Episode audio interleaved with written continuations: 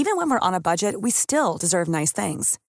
Quince is a place to scoop up stunning high-end goods for 50 to 80% less than similar brands. They have buttery soft cashmere sweaters starting at $50, luxurious Italian leather bags, and so much more. Plus, Quince only works with factories that use safe, ethical, and responsible manufacturing. Get the high-end goods you'll love without the high price tag with Quince. Go to quince.com/style for free shipping and 365-day returns. Heraldo Radio, la HCL se comparte, se ve y ahora también se escucha. El dedo en la llaga. Había una vez un mundo en el que nadie creía. Un país de historias inexplicables. Una nación con personajes asombrosos. Santo Tomás tenía razón. Hay que ver para creer.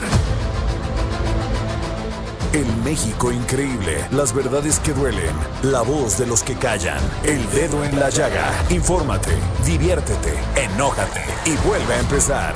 El Heraldo Radio presenta El Dedo en la Llaga con Adriana Delgado.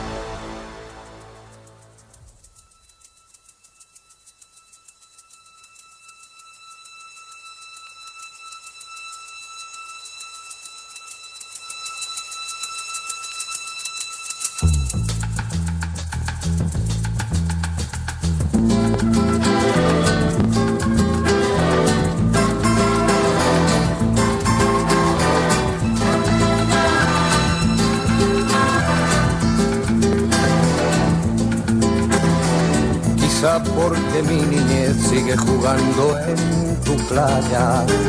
Y escondido tras las cañas duerme mi primer amor. Llevo tu luz y tu olor por donde quiera que vaya.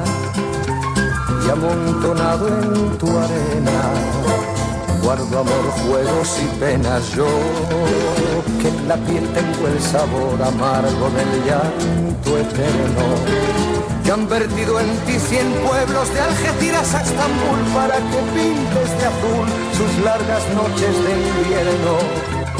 A fuerza de desventuras, tu alma es profunda y oscura. A tus atardeceres rojos se acostumbraron mis ojos como el recodo al camino. Soy cantor, soy embustero, me gusta el juego y el vino, tengo alma de marinero. Muy buenas tardes. Los saludo con mucho gusto este lunes 14 de septiembre del 2020. Yo soy Adriana Delgado y nos escucha usted a través del Heraldo Radio como siempre cada lunes tengo la emoción siempre de estar acompañada por la jefa Andrea Merlos y por Jorge Sandoval, que me acompaña todos los días. No, Adri, la emoción es mía. La verdad es que los lunes son muy emocionantes para mí. Muchísimas gracias y buenas tardes a todos los que nos escuchan y buena semana. Sí, hay que empezarla con, con, con mucho ánimo. Ahorita vamos a comentar de varias notitas que vimos, unas que me infartaron, otras que me hicieron muy felices, como esta, porque estamos escuchando a Joan Manuel Serrat, Jorge. Efectivamente, al maestro John Manuel Serrat, que es un referente, un clásico para todos los iberoamericanos, desde, desde su España, desde su, su, Cataluña, desde su catalán, ha trascendido los tiempos y sobre todo ahora que se pone a hacer un homenaje con el maestro Mario Benedetti. Ah, bueno, pues de ahí, de ahí les quiero hablar porque hoy en la página este qué número de artes, de artes del Heraldo de México, usted puede encontrar por internet, si lo baja, esto que es maravilloso y es una nota de Azanet Cruz para el Heraldo de México con un fotoarte precioso de Eric Knotts y no sé si se, pronuncia así, jefa Merlos, pero sí les quiero dar crédito porque dice así, Mario Benedetti y Joan Manuel Serrat entablaron una amistad en los años 80, cuando el autor de La Tregua se encontraba en España y cuando el músico español estaba por producir el que sería uno de sus discos más emblemáticos de su carrera. El sur también existe, fue el nombre que dieron al material, del cual Benedetti escribió un poema y que quedó como testigo de la amistad. Para celebrar el centenario del nacimiento del novelista, Alfaguara publicó Mario Benedetti, Antología Poética, una edición con prólogo y selección de Joan Manuel Serrat. Es una antología linda y emocionante que Serrat tomó como un proyecto personal, como él dice en el prólogo, es subjetiva, personal y recorre las facetas de su vida como viajero, exiliado, luchador político, periodista y enamorado, explicó Mayra González, directora de Alfaguara. Con más con más de 140 poemas, Serrat adentra a los lectores en un viaje por la obra y las constantes en la vida del uruguayo. Las temáticas que guían la antología son la nostalgia y el exilio. El exilio que provoca la nostalgia y la nostalgia que a veces provoca exilios físicos, personales e internos, dijo. Para esta edición, Alfaguara se mantuvo cerca de los foros en redes sociales que tiene agrado para, por presentar esta obra del autor. ¿Qué tal, jefa Merlos? Qué bonito está esto. Serrat cura a Benedetti. Oye, además, ¿te imaginas esa amistad, esa bohemia? Te los imaginas a los dos echando un cigarro, bebiendo una copa de vino, hablando del la amor. sensibilidad de Benedetti, su su este su romanticismo, su, sensibilidad, pero al, mismo tiempo su pragmatismo político. Sí, claro. ¿eh? y de los dos, Así Serrat también, ¿no? O sea, fueron novelistas, fueron poetas, fueron músicos, este, ¿qué tal? Vivieron como estar en una mesa echándote un tequila con no, ellos. No, no, no, bueno, ¿qué darías? Sí, la verdad es que ¿No? hay gente como ellos, yo creo, yo creo que a todos nos pasa que dices, ojalá qué dones, con qué dones nacieron. Los hubiera conocido. ¿Qué tal? Pues bueno, pero empezamos la información aquí en el dedo, en la llaga, y quiero comentarles, jefa Merlos, porque es muy importante, este conflicto que se está dando en Chihuahua. ¿Y cómo comenzó el conflicto por el agua en los agricultores de Chihuahua? Bueno, México tiene hasta el 24 de octubre para pagar a Estados Unidos casi medio millón de metros cúbicos de agua como parte del Tratado de Aguas Internacionales desde 1944. Esta nota, déjenme decirle, pues, la, la retomé del Sol de México porque me pareció muy importante e interesante cómo fueron retomando toda la información. Y desde 1944 México y Estados Unidos se distribuyen el agua de los ríos que comparten a lo largo, a lo largo de su zona fronteriza, fronteriza, principalmente para la producción agrícola de ambos países. Del río Colorado, Estados Unidos da a México cada año 1.850 millones de metros cúbicos de agua y a cambio nuestro país devuelve 432 mil millones de metros cúbicos del río Bravo cada cinco años. El problema parte de que México tradicionalmente espera casi hasta el final de cinco años para pagar su parte del trato. Actualmente a Estados Unidos se le deben 399 mil millones de metros cúbicos de agua del río Bravo, debido a que durante el ciclo anterior nuestro país incumplió la cuota. El gobierno federal pues está tomando este está tomando de las presas de Chihuahua el agua para pagar a Estados Unidos. Sin embargo, ese líquido está concesionado a los productores agrícolas que iniciaron las protestas en marzo, cuando la Comisión Nacional de Agua anunció el desfogue de la presa la boquilla. la, la situación también se agravó por la extensa sequía que azota a tres cuartas partes del territorio de Chihuahua, por lo que los agricultores dependen del agua almacenada en las presas, lo cual pues no se está renovando. México tiene hasta el 24 de octubre para pagar esto. Y ahí está el conflicto, un conflicto que ya, pues, ya se volvió político. Adri, el tema que la verdad no exageramos si lo consideramos la guerra por el agua es es la verdadera guerra este humana que va a haber en los próximos años y este tema con Estados Unidos es muy particular porque además no solo es la, la sequía de Chihuahua y, y la verdad es que también cruzan las malas prácticas eh, de gobierno porque el agua en México es un desastre, eh, Adri, ¿no? Está está concesionada, mal repartida, mal cobrada, mal pagada, este, digamos que sobreexplotada, poco respetada, pero también se junta con toda la sequía y los incendios de Estados Unidos, que ahorita es lo que los tiene en lo que y te voy a decir otra cosa, la falta de educación para cuidar nuestro medio ambiente porque en Somalia murieron 120 mil personas por agua a este contaminada. En México igual que si las, las compañías mineras, que si este, que es el otro, el asunto es que siempre estamos contaminando el agua. En un paréntesis, Adri, recién en la semana pasada escuchamos que se está trabajando en una iniciativa para prohibir el desecho de, pues, literal de agua tóxica en el mar y la pregunta es, o sea, ¿cómo se permite? O sea, ¿Te imaginas que a estas alturas no esté castigado y no esté regulado? Pues no está regulado. No, no lo, que estás diciendo es totalmente verdad.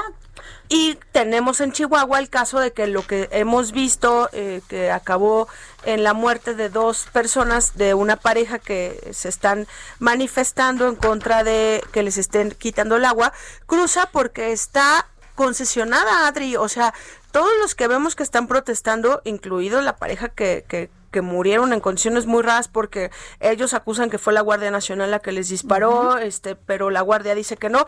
Pero todos ellos lo que están defendiendo es, oye, yo siempre pago para que me des esto. Si, si tú, si uno como pues como público considera que el agua no debería de beneficiarlos o algo, pues ese es otro cuento, ¿eh? Pero legalmente hubo reglas y hubo dinero por medio para concesionarles el agua. Por eso, este eh, tenemos al diputado Feliciano Flores de Morena, quien es el presidente de la Comisión de Recursos Hidráulicos, Agua Potable y Saneamiento en la Cámara de Diputados. Y les voy a decir antes de entrar un, un, un una cosa, antes de entrar con el diputado Feliciano, es la gestión integral del agua en primer lugar, es que los mismos pueblos tengan el dominio social del agua.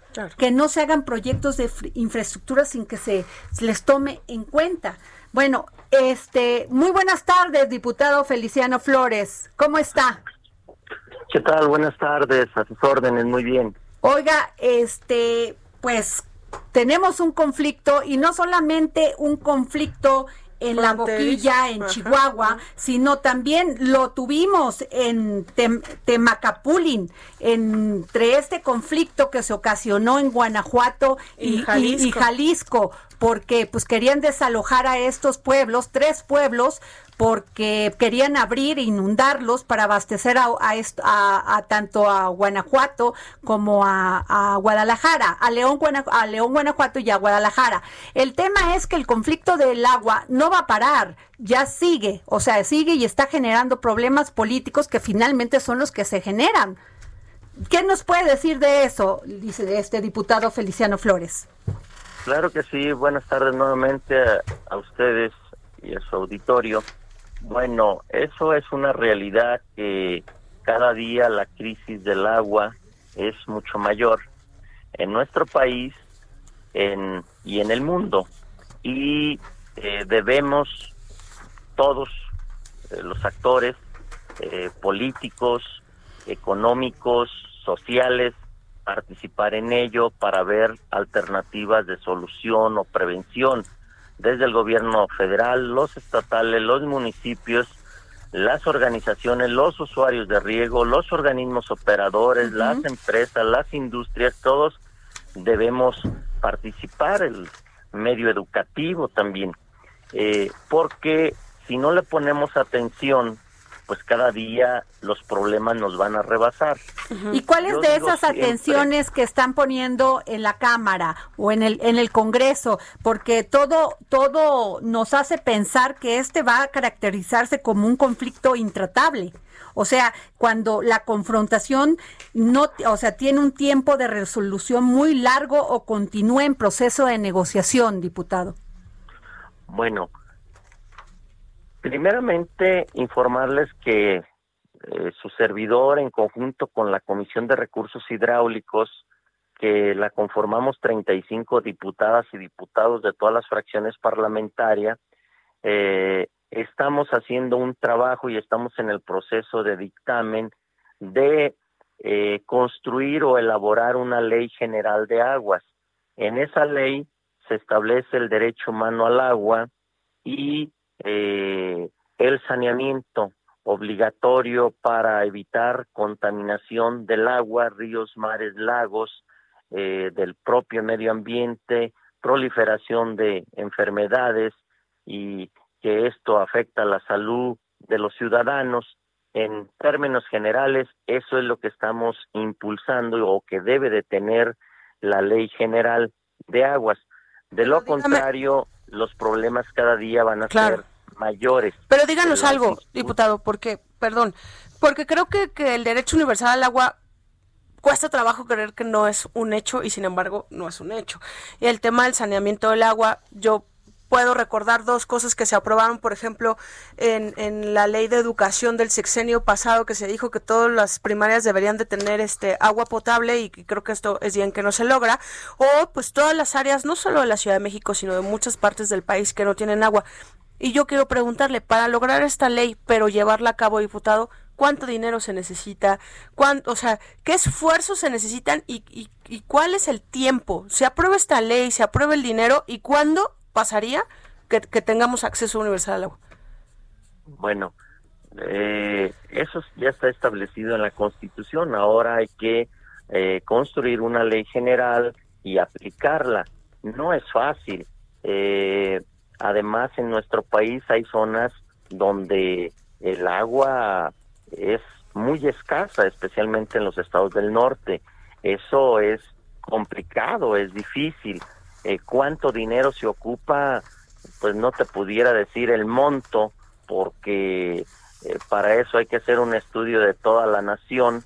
Lo que sí nosotros argumentamos es que al menos el presupuesto anual debe de ser eh, alrededor de 84 mil millones de pesos que corresponde eh, o es equivalente al 0.3% del Producto Interno Bruto y que eso es lo que recomiendan los organismos internacionales para más o menos solucionar los problemas de agua potable y saneamiento en nuestro país. Ahora le pregunto, diputado. ese ese presupuesto. Claro, y hubo sensibilidad en el presupuesto, en el paquete económico que se acaba de presentar para estos proyectos o para resolver esta situación el que se acaba de presentar ahorita? Sí. Bueno, todavía no lo revisamos a fondo, pero eh, en términos generales sí es mucha la diferencia. Eh, lo que hasta ahorita conocemos es que el presupuesto planteado del gobierno eh, federal es para la institución con agua es de 24 mil 336 millones de pesos. Comparado con lo que recomiendan los organismos internacionales, pues sí es prácticamente eh, menos de una tercera parte. Eh, pero precisamente eso es lo que estamos nosotros tratando de construir la ley general de aguas, donde en ella tratamos, o, o, al menos esa es la intención, porque estamos en el proceso del dictamen, de que eh, el presupuesto debe de alcanzar eh, ese, e, e, esa cantidad en base a esas recomendaciones. Va a ser difícil de un año para otro, pero al menos que sea paulatino. Pero hay otra pregunta, este diputado. ¿Ustedes están previendo que esto de la presa en la de la boquilla este se puede volver un conflicto binacional, o sea, este binacional, o sea, que tengamos serios problemas con Estados Unidos por esto y dos, el gobernador Javier Corral se ha quejado de que no ha sido recibido por el presidente Andrés Manuel López Obrador. Ya ustedes ya lo recibieron para conocer toda esta problemática que existe en Chihuahua?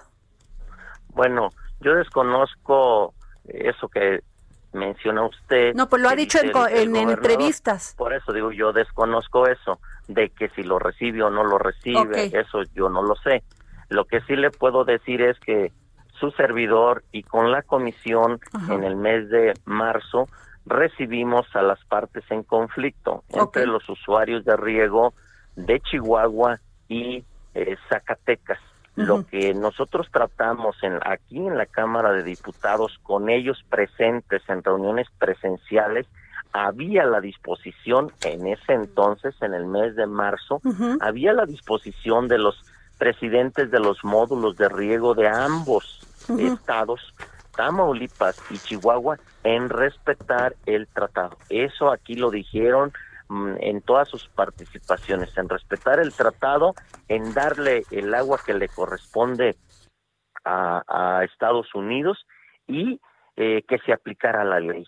Eso aquí lo dijeron. Yo entiendo, yo después ya no, o nosotros como comisión ya no tratamos el tema porque se encargó el gobierno federal, desconozco a los acuerdos que han llegado, lo que conocemos es lo que vemos en los medios de comunicación, lo que aquí veo es que ya han entrado otros actores que a veces nada tiene que ver con los módulos de riego o eh, personas que a veces tienen un gran acaparamiento y que ahí se han metido. Eso es, lo que yo alcanzo eso a Me, eso me queda claro, finalmente.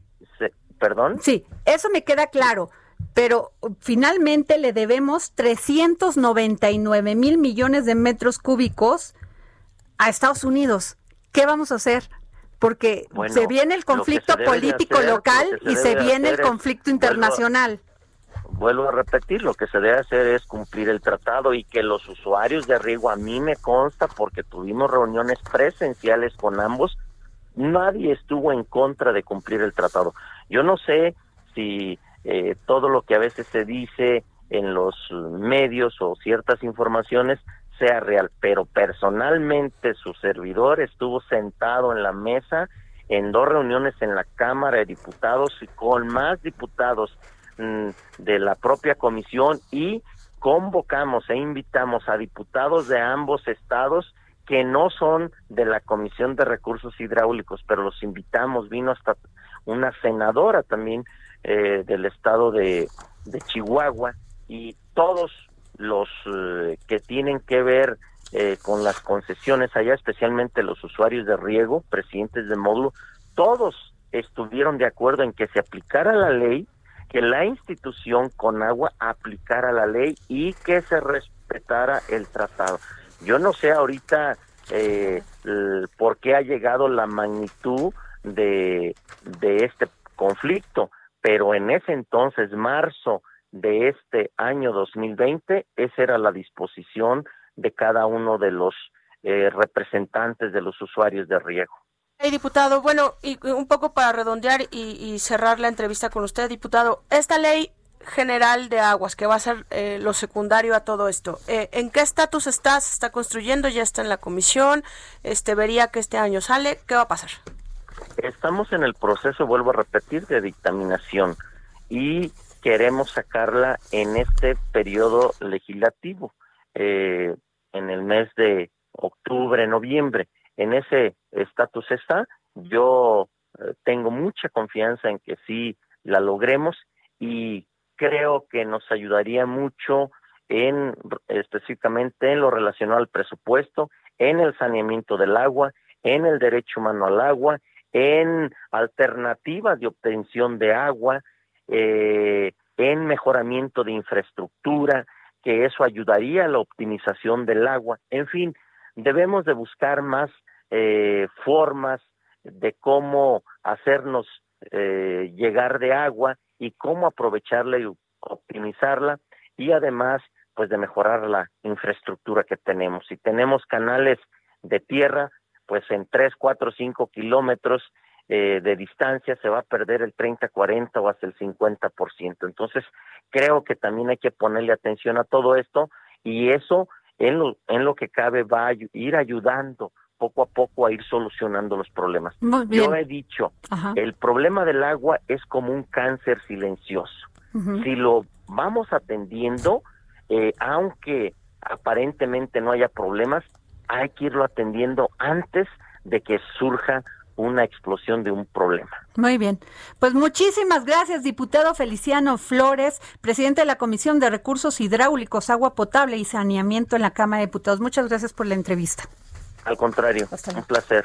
Pues este conflicto no es cualquier cosa. Nos vamos a ir a un corte comercial, pero ahí está el conflicto de la de la del agua de, la de la presa Zapotillo. Todo el mundo se lava las manos, Adri, ¿eh? ¿eh? Todo el mundo se está lavando las manos. Pues o sea, un poco el diputado dice sí hay que hacer una ley, pero pues no nos corresponde. El gobierno está igual, este, el gobernador está igual, entonces La verdad es que tenemos ya dos muertos, tenemos ya todo un, un, bloqueo y una amenaza en torno a que no van a dejar que se utilice el agua y yo sí noto que a todos los niveles sí están No, deja de eso. O sea, el problema que se viene con Estados Unidos, que como ya vimos cómo reacciona Estados Unidos, de o sea, quiero esto, no me has pagado, o sea, voy, te voy a poner el muro, pero además te voy a poner aranceles, pero además te puedo, o sea, maneras de presionar de Estados Unidos tiene muchos. Sí.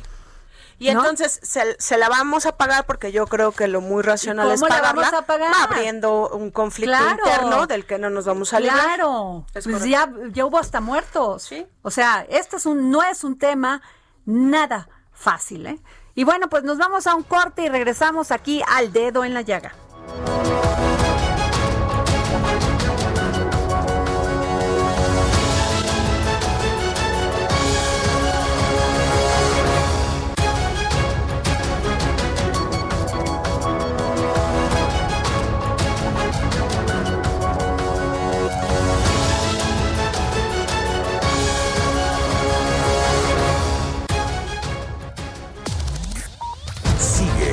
Adriana Delgado en su cuenta de Twitter.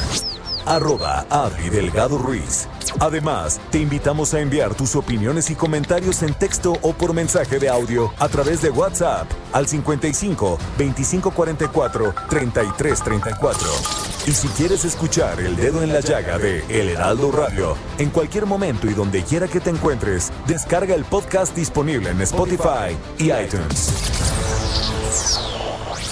Heraldo Radio. La HCL se comparte, se ve y ahora también se escucha.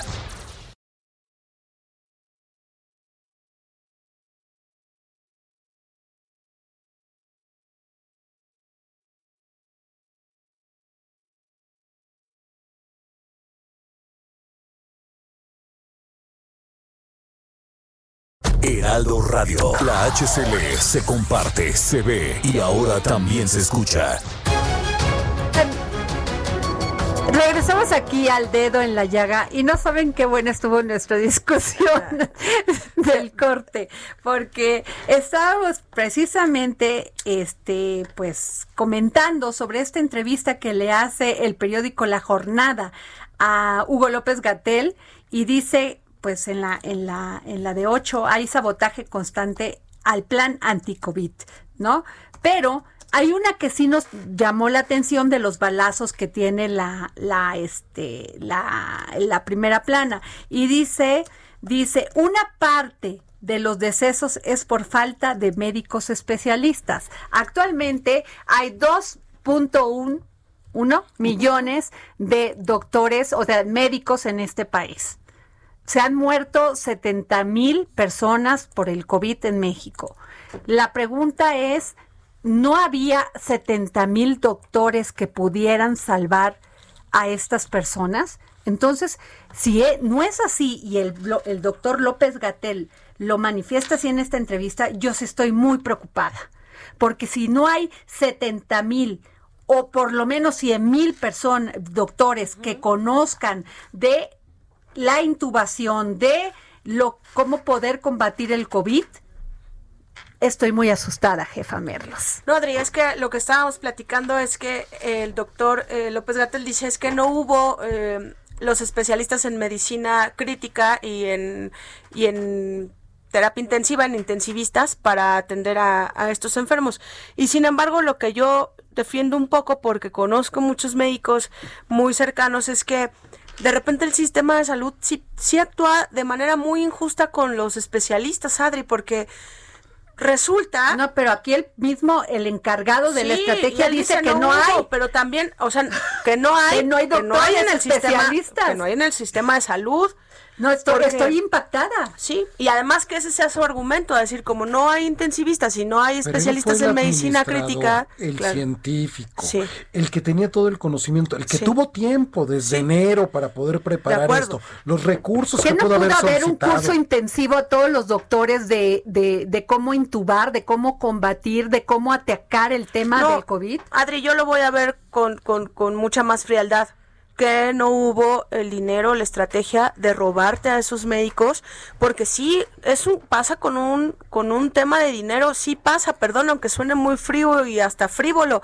sí pasa por un tema económico de un especialista que además lo vale pero tampoco lo hiciste. Abriste eh, convocatorias para los médicos, ¿no? Y nosotros reportamos que la mayoría eran médicos familiares y eran enfermeros, eso porque las circunstancias del sector salud hablemos de cualquiera, no son las mejores para un médico especializado que pasó 15 años estudiando. y luego menos si los mismos enfermeros, que eran los que recibían enfermeras, recibían a los pacientes, eran los que los, atendían porque no le no querían este no les daban este lo mínimo necesario y suficiente para poderse para poderse cubrir, este tener las medidas sanitarias. Y ahí está la estadística, ¿eh? o sea, no lo estamos que no se vale es de que creo que ya está muy sobrado el doctor López Porque lo que no se vale es de que tú digas de tu propia gente, de tu propio equipo, de quien te ha estado cubriendo las espaldas, el que ha estado en la línea de combate, que digas, es que no están preparados. Si todos fueran como yo, por supuesto que hubiéramos salvado esto. eso, sí, no cabe duda que de lo que la boca sale del corazón procede. Ahí se las ah. dejo. Qué buena frase. ¿Cómo, es? ¿Cómo es? ¿Cómo es? De lo que de la boca sale del corazón procede. Ahí que ahí te la dejo, mi querido Jorge, ¿no? Y otro, este, teníamos otro chisme, jefa Andrea. ¿Qué más Antes ahorita del, del bueno, estamos platicando. A ver, lo que de acuerdo vamos con tu tema, porque estaba muy bueno. Muy bien, Adri. Pues mira, a ver, te van a poner la cortinilla, ah, por qué favor. A ver. Descifrado con Andrea Merlos.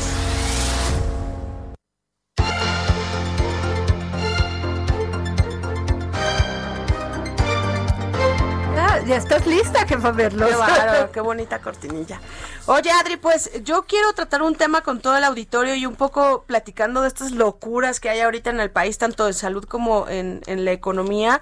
Pues resulta que ya hay 76 millones 833 mil personas, Adri, en México que no tienen suficientes recursos para comer bien. Somos ciento veintitantos millones y hay 76 millones que no tienen para comer bien. ¿Y cómo quieres con el 4% de inflación? Exacto. O sea, si antes con 100 pesos o 200 comprabas el pollito, el huevito, esto, ahora con un 4%, pues nomás tal debe alcanzar para, ¿qué? Para el pollito ya sin huevito y sin frijoles, sin arroz, ni nada. Y, ahí les va. Y con las reducciones que hubo en los salarios, ¿no? Así en muchas partes. Totalmente, pero ahí les va el ejemplo de lo que dices de la comida. O sea, ¿cómo no?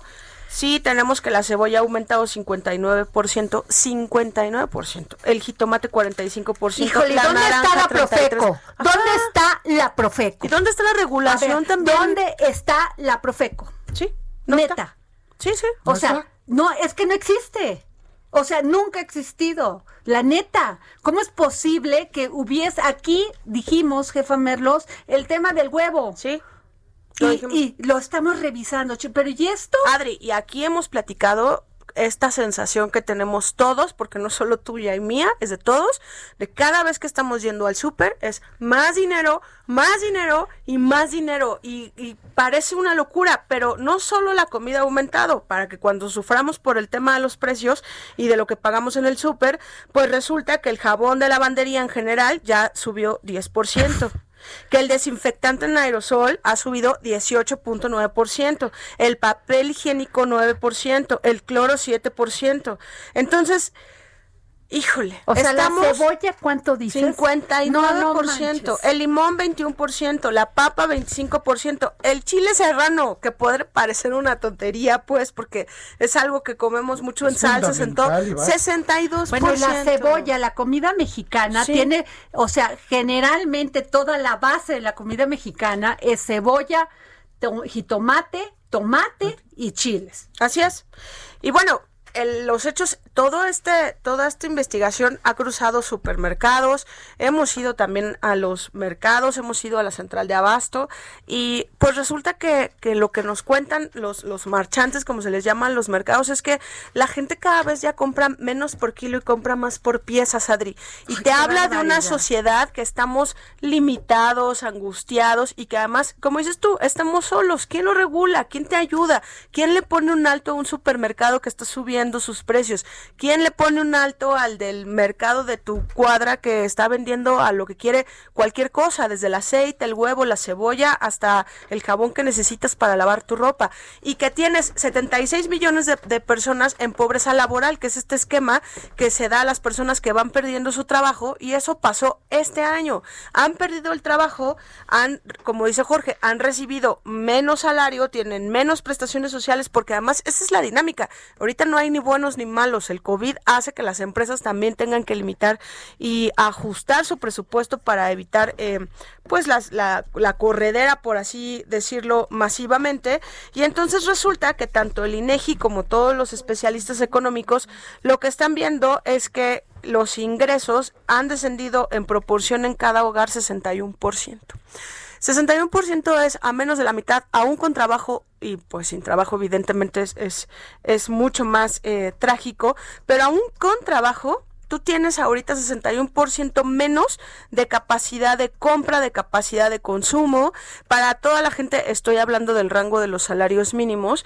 Y por otro lado, ayer el mismo Seguro Social dio un reporte de la creación de nuevas plazas y efectivamente ya va en los 600, 700 mil nuevos empleos, pero también están en el salario mínimo mínimo del mínimo. es una tragedia. Y no les alcanza para nada. Es una tragedia, es una tragedia y esto que dices aquí lo hemos mencionado muchas veces contigo, el tema de, de que los precios subieron y no hubo nadie que controlara eso. O sea, el tema no solamente es que haya 4% de inflación. El tema es que no controlaron en una, en, y además me parece terrible que las empresas no se hayan solidarizado con todos aquellos que, que, que, estamos encerrados, confinados y que estamos sufriendo igual que ellos. O sea, la verdad, qué poca sensibilidad y qué poca o, sea, qué poco seguimiento de la Profeco. Qué mal, ¿eh? Sí, y además las empresas, Adri, que es lo más, o sea, yo lo, yo lo veo mucho con, con el equipo de editores, con el editor de, de mercados, este José Manuel Arteaga, que de repente le digo, a ver, ¿cómo es posible que con todo este aumento de precios, la siempre ha reportado que tiene este menos ingresos? Yo, Andrea, no lo comprendo desde este lado porque me parece que todos corrimos a los supermercados y que todos estos precios que nos están imponiendo. Es cierto, ve, ve, ve cómo se alzaron algunas empresas que están, no voy a decir sus nombres, cotizando en la bolsa. ¿Verdad? Los supermercados fue a los que mejor les fue, a las farmacias, a los hospitales, o sea, perdón. Y, hicimos otra, como hicimos una indagación que acabó siendo, o sea, que primero fue como entre broma y acabó siendo un tema que nos escandalizó sobre los cubrebocas, que este cubrebocas quirúrgico como de dentista, así el normal, ¿no? Antes la caja de 50 cubrebocas, Adri, en enero, costaba 89 pesos, 50 cubrebocas. ¿Y ahora?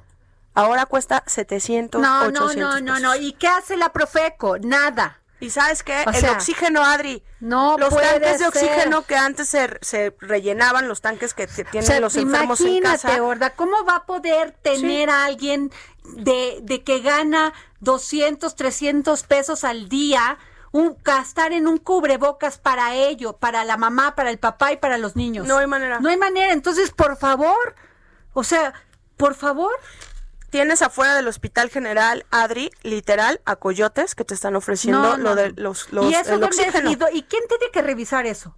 Yo, yo sí creo que es un tema que cruza, que cruza incluso la fiscalía local y la fiscalía nacional, o sea, algo alguien tiene que responder porque, o sea, tú, yo te voy a decir una cosa, vas a poner una una queja a la Profeco y nadie te pela, ¿eh? O sea, sí, le vamos a hacer, los vamos a llamar a conciliar. No, el tema es destruir y acabar con estos abusos. Así es te doy el ejemplo. O sea, Hospital General que todos ubican que está en la colonia de doctores, afuera del Hospital General hay una calle como con eh, son tipos de supermercados que tienen todos los instrumentos de salud desde que te fracturas una mano hasta que cualquier cosa, ¿no? Así es, todo lo que te piden ahí lo vas a comprar. Ahí lo vas a comprar. Son varias, Adri, ¿no? Este, no son tan baratas, pero sí son de, de accesibilidad porque están enfrente del hospital y a veces el hospital requiere que tú le compres alguna cosa específica. Bueno, el tema del oxígeno ahorita hace que no exista cómo eh, rellenar los tanques de oxígeno que antes costaba de 300 a 500 pesos lo más y hay literal coyotes afuera que te están preguntando si, si necesitas oxígeno y lo más barato que te lo están vendiendo es en tres mil Por ahí deberían de empezar por ahí deberían de empezar. Y todos los aparatos grandes, digamos que se me fue la palabra, que estos dispositivos, aparatos que son un poco más grandes para, eh, que son dispensadores de oxígeno que están en casas también de enfermos, esos costaban más o menos 7 mil, 8 mil pues, pesos. los están vendiendo en 25 mil pesos. Por favor, qué abuso, qué abuso. Ojalá de veras que el gobierno federal voltee a ver esto que estamos, o, escuche esto que estamos comentando, porque sí es un abuso. Es un abuso, no hay manera que alguien de escasos recursos los pague. Claro. Ya no, Andrea. No, no lo hay. Y, además eso significa que se te va a morir. de nadie, a ver, qué, a ver, a ver, ¿Cómo está la cosa? este, Javi, Dani, ¿ustedes tendrían siete mil ahorita, 25 mil pesos para comprar oxígeno? ¿No? Sí, o sea, se enferman de COVID y necesitan el oxígeno. Pues, o tu familiar y que, Te, sientas toda la culpa y pues, toda la manera, te mueres, entonces mejor te mueres. Sí. O hipotecas a toda tu pues familia, todo lo que tienes y quedas todavía más en la pobreza. Y ni así, ¿eh? Y ni así. Qué buen, qué buena nota, jefa. sí, Adri, hemos estado y, queremos que la gente que te escriba al WhatsApp y a tus redes sociales nos comenten de más, de más abusos, porque sí queremos estarlos denunciando y queremos estar tras de los datos, porque e, esto va a seguir, Adri. Es, es un poco lo empezamos entre risas con lo de López Gatel, pero al final todo lo que dice y hace López Gatel desde el gobierno es lo que nos está impactando de este lado de la calle a todos y esto no tiene fin pronto, ¿eh? Así es. Oye, entonces a ver, recapitulando, 59% la cebolla subió. Sí. El, el, el, ¿qué más? El, sí, el, el jitomate 45%, la naranja 33%, la papa 25%, el limón 21%, el aguacate 15%, el aceite 15%, el huevo 10%, 10% de lo que ya estaba carísimo, el jabón de lavandería 10%, el jamón 9%, desinfectante en aerosol 9%, papel higiénico 8%, y así eh, me sigo, ¿eh? Ya se me fue el hambre. No, pues sí.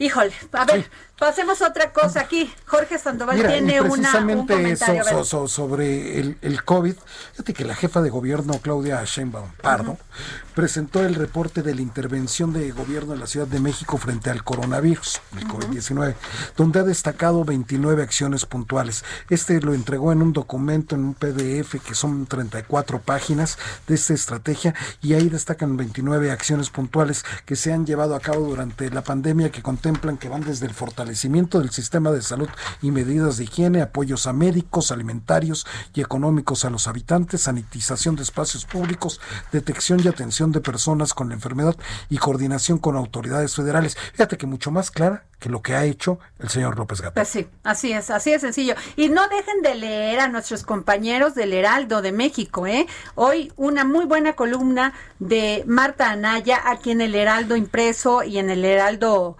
este, la página del Heraldo nos llevará 12 años recuperarnos y también la de nuestro querido jefe Alfredo González, Alianzas y Gabinete de Sombra rumbo al 2021.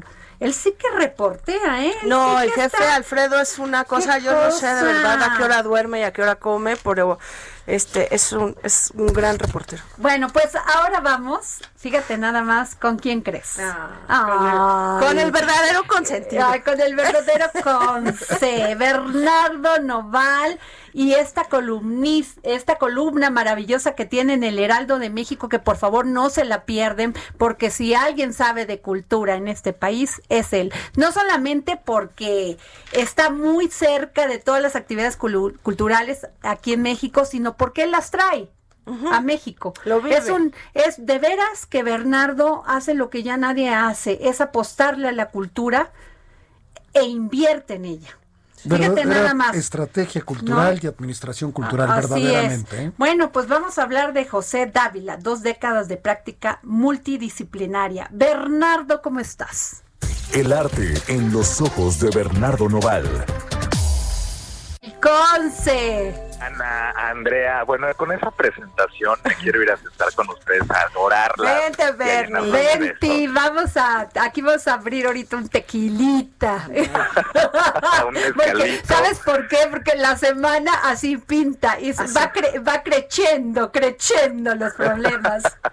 así es, pero bueno, ya les iba a cantar la canción de de Marco Antonio Solís, ¿de dónde vamos a parar con todos los aumentos de los precios en la fruta y la verdura y la canasta básica? Qué fuerte, ¿no? Sí, muy fuerte, muy, muy fuerte para... Pero bueno, hablemos de cultura. A ver, cuéntanos.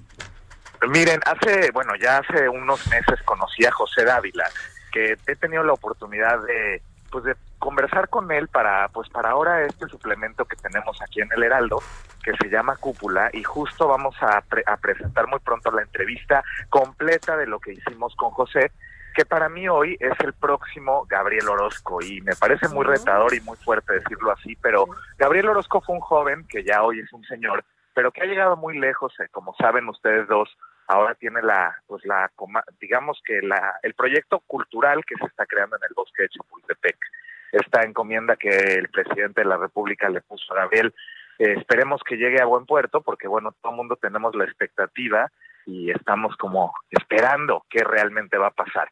Ayer el proceso sacó una nota ahí como de qué está pasando con el proyecto de Gabriel Orozco. No sabemos mucho, pero tenemos mucha expectativa.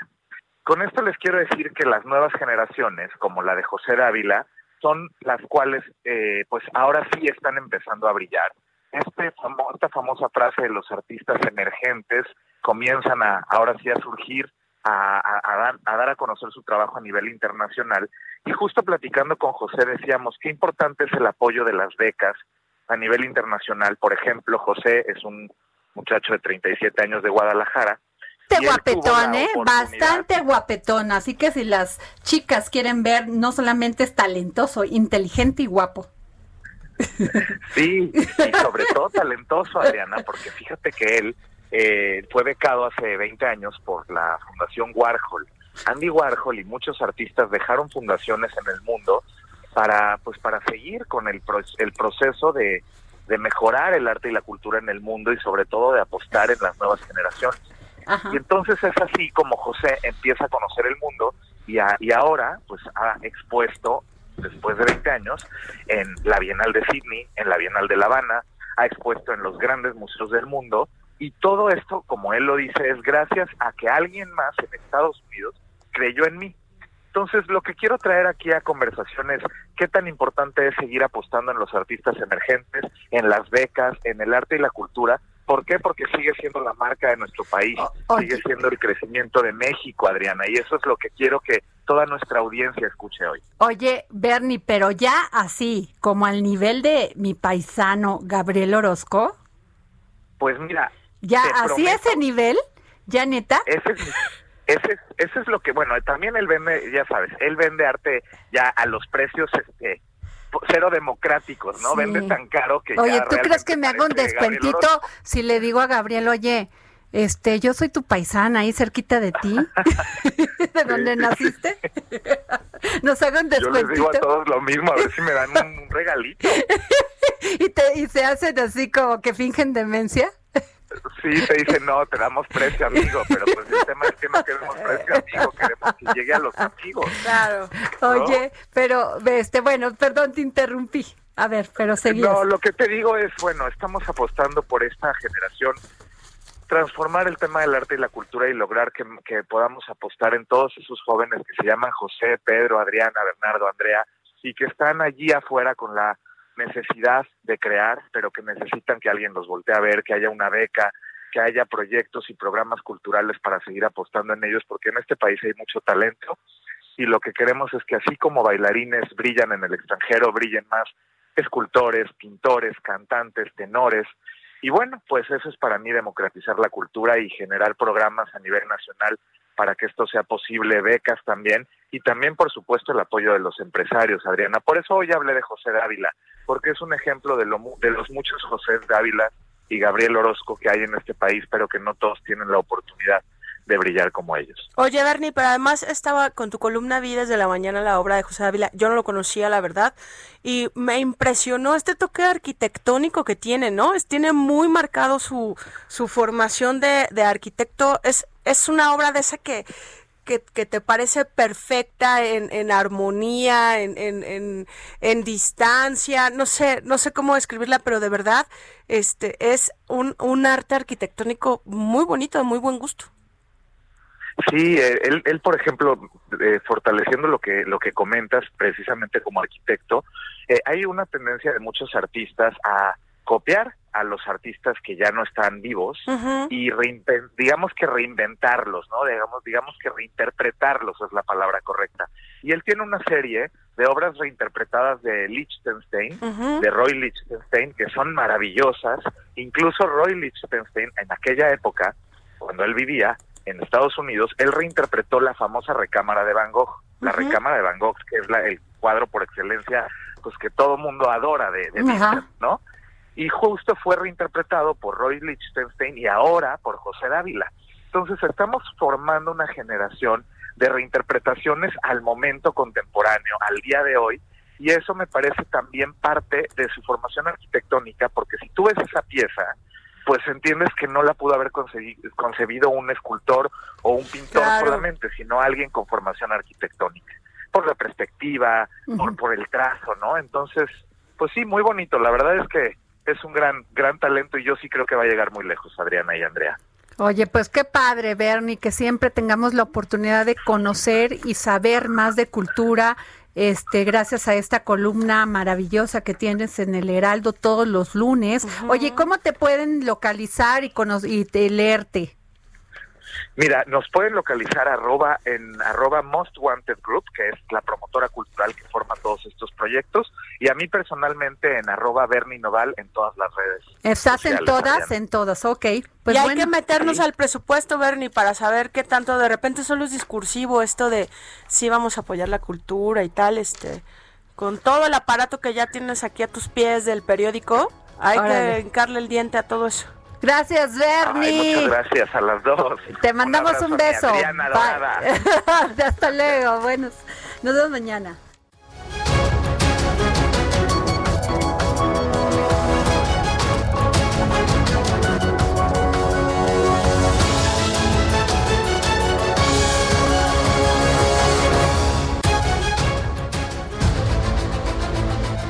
El Heraldo Radio presentó El Dedo en la Llaga con Adriana Delgado. Escucha la H, Heraldo Radio. Planning for your next trip? Elevate your travel style with Quince. Quince has all the jet setting essentials you'll want for your next getaway, like European linen, premium luggage options, buttery soft Italian leather bags, and so much more. And is all priced at 50 to 80% less than similar brands. Plus, Quince only works with factories that use safe and ethical manufacturing practices.